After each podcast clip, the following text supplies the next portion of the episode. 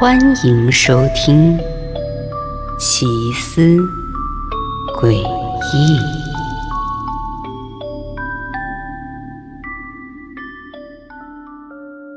我看着索菲亚跪在地上哭泣，我听见她说她很抱歉，她为曾经对我做过的每一件可怕的事情道歉。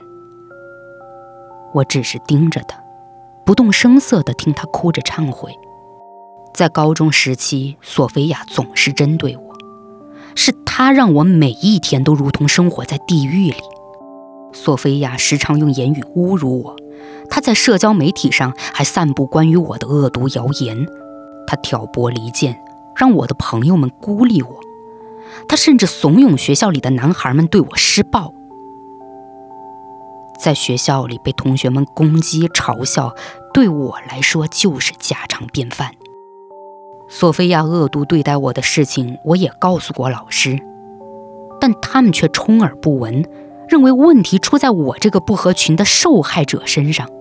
至于我的父母，我懒得跟他们谈论这件事儿，因为他们一直都关心着自己的工作，根本无心关注我。我好长一段时间都在思索。索菲亚是因为什么才会这么针对我呢？我找不到答案，也不可能去问他。但在他一次次对我施加的暴力侮辱中，我却意识到，索菲亚这个邪恶的女人，或许只是享受着我脸上绝望的表情。她针对我，不过是享受自己能高高在上的掌控别人的人生。所以，你可以想象。当我看到索菲亚走向我，跪在地上哭着向我道歉的时候，我有多么的意外。此时，索菲亚还在哭泣，可我并不打算原谅她。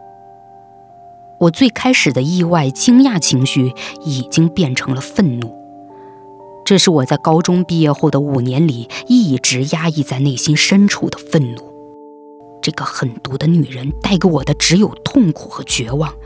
她让所有人孤立我、欺负我，她让我在高中时期成为了一个完完全全的局外人，我找不到人求助，也找不到地方躲藏。而索菲亚呢？她就只是在对我做了那么多不可饶恕的事情之后，出现在我面前，流几滴假惺惺的泪水，说几句抱歉就完事儿了吗？他对我的一切伤害就能这么翻篇吗？绝不！我从我的墓碑旁飘到了索菲亚的身后。我死死盯着他，然后把双手插入了他的胸膛。